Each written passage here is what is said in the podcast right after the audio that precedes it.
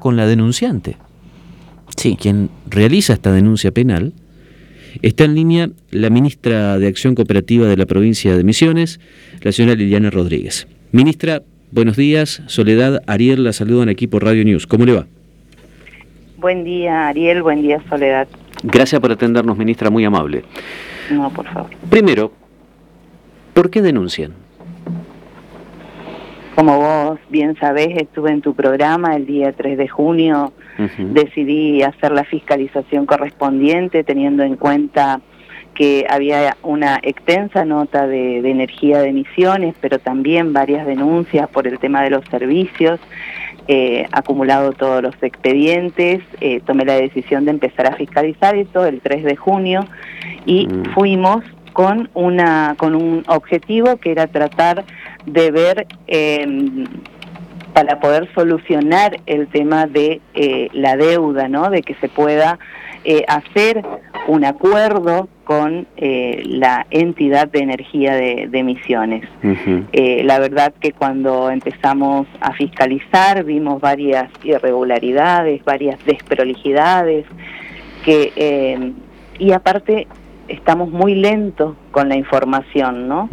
Eh, nosotros como fiscales públicos podemos pedir todos los antecedentes, todos los, los libros, todos los balances, eh, y nos encontramos que vamos demasiado, con demasiada dificultad avanzando y en todas estas irregularidades y desprolijidades tenemos eh, la certeza casi de que hay desmanejos en los fondos de la cooperativa, por lo tanto, como corresponde, como funcionaria pública, debo hacer la denuncia eh, ante una presunción de eh, un ilícito, ¿no? ¿Ustedes tienen certeza de que hay desmanejos?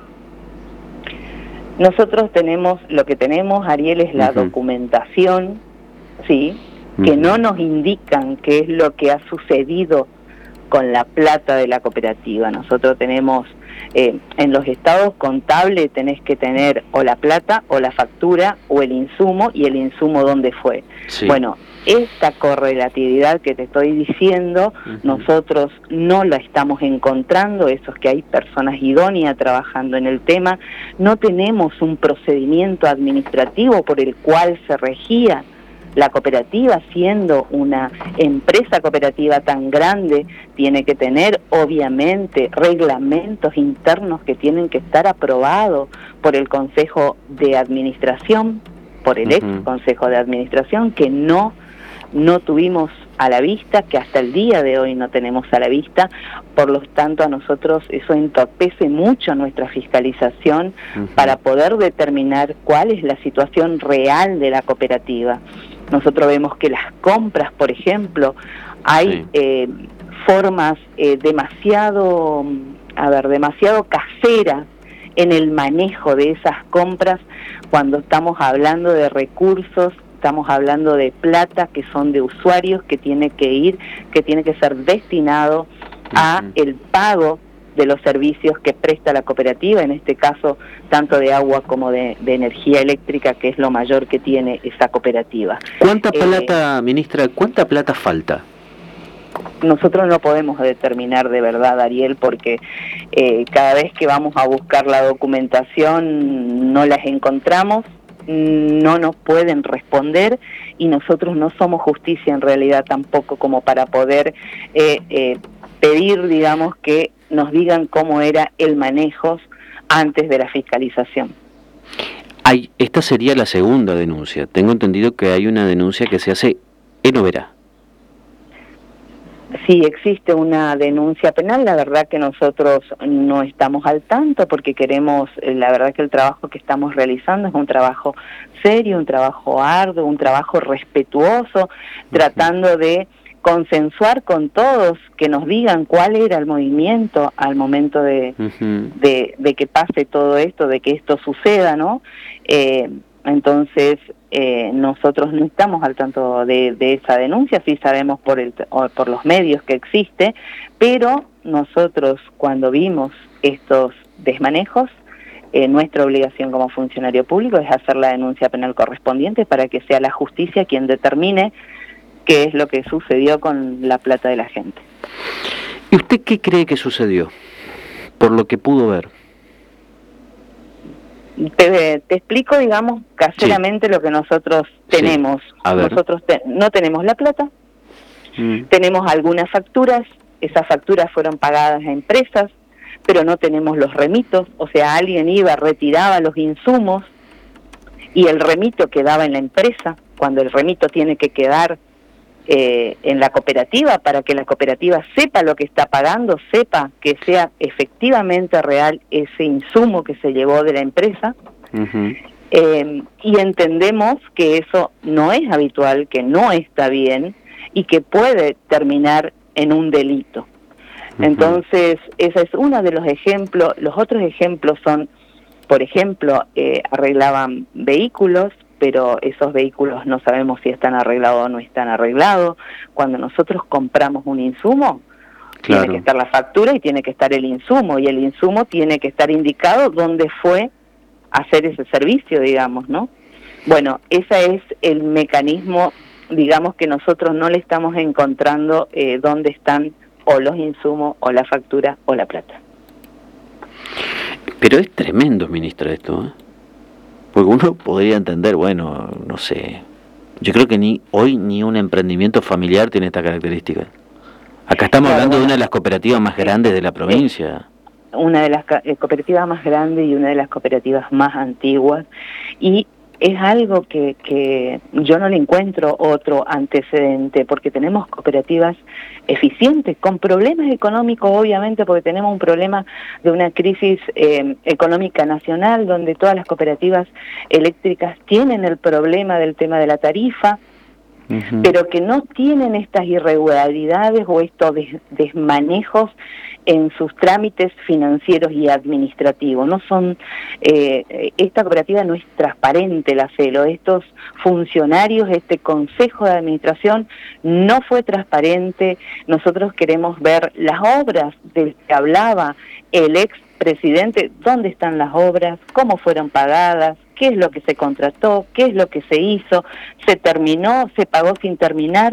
Eso queremos que nos expliquen, pero bueno, obviamente nosotros tenemos una, una limitación, somos fiscales eh, y creo que en eso sí puede actuar la justicia, por eso es que, que me presenté ante el juzgado de instrucción a, hacer la denuncia correspondiente, para poder obviamente llevarle a la sociedad una respuesta que todos queremos saber, que nos debemos a todos, no solamente a los socios, sino a todas las otras cooperativas que hacen un esfuerzo por llevar adelante su administración con transparencia, con honestidad, con responsabilidad.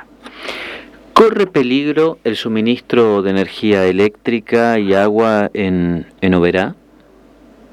Nosotros estamos haciendo, tenemos voto, eh, nosotros no tenemos voto, pero tenemos voz en el Consejo de Administración, así que estamos haciendo un esfuerzo muy grande por poder eh, ver una forma de, de pago a la entidad prestataria más grande para que esto no suceda. Y creo que lo vamos a lograr, están trabajando los contadores, está trabajando el nuevo Consejo de Administración en este nuevo acuerdo que hay que presentarle a EMSA para ver si ellos aceptan. ¿Cuánta plata le debe la CELO a EMSA? Están determinando en este momento la deuda real, tanto los, los del Consejo de Administración eh, actual, junto con los fiscalizadores que están allá y con la empresa prestataria Energía de Emisiones. ¿Por qué digo esto? Porque nosotros tenemos los balances donde no nos plasma la deuda que existe con ENSA. Sobrevuela... No está plasmado. No está plasmado. Eso es un delito también. No contar en un balance que existe una deuda con una prestataria de sea cual fuera energía, agua o lo que sea, sí. Eh, también es un delito.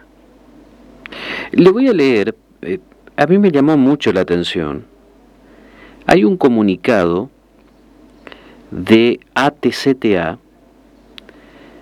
que hace justamente referencia a la denuncia que usted hace, ministra, Porque desde la CTA empezaron a hablar sobre la criminalización y judicialización a dirigentes sociales. Dice, desde ATCTA Misiones repudiamos la criminalización y judicialización a nuestro secretario general y otros dirigentes sociales. Denunciamos que los ataques infundados contra la conducción de la cooperativa eléctrica, limitada de Oberá, ejercida por Pedro Elgue Anderson y Jorge Coqui Duarte, son una avanzada contra nuestras organizaciones y un intento de disciplinar a todos los dirigentes y o sectores que en esta provincia están luchando por los derechos de todos los trabajadores. ¿Se empiezan a mezclar las cosas, ministra? Nosotros lo tenemos claro, nosotros lo que hicimos es una denuncia contra las personas que estaban en el Consejo de Administración. Nosotros no nos, no nos metemos con el gremialismo, nos estamos metiendo con las personas que tienen que ver en una administración de una empresa cooperativa tan grande. No tiene nada que ver acá el tema de ATE. Yo respeto esa parte, nosotros estamos con funcionarios que tenían que cumplir una función independientemente si ellos corresponden a un gremio o no corresponden. ¿Sí? Ellos eh, fueron o son gremialistas desde el momento en que empezaron a hacer, digamos, o a entrar en, en, la celo, pero nosotros lo que tenemos claro es que para nosotros son funcionarios que administraban una cooperativa. Y que esos funcionarios deben ser transparentes, deben ser honestos, deben ser responsables de todas las eh, actitudes que toman ante una empresa cooperativa tan grande como es esta cooperativa eléctrica de Overa. Ministra, le agradecemos mucho estos minutos. Le mandamos un fuerte abrazo. Muchas gracias. ¿eh? No, gracias a ustedes. Hasta luego. Opinión Responsable, temporada 2022, con la conducción de Ariel Sayas.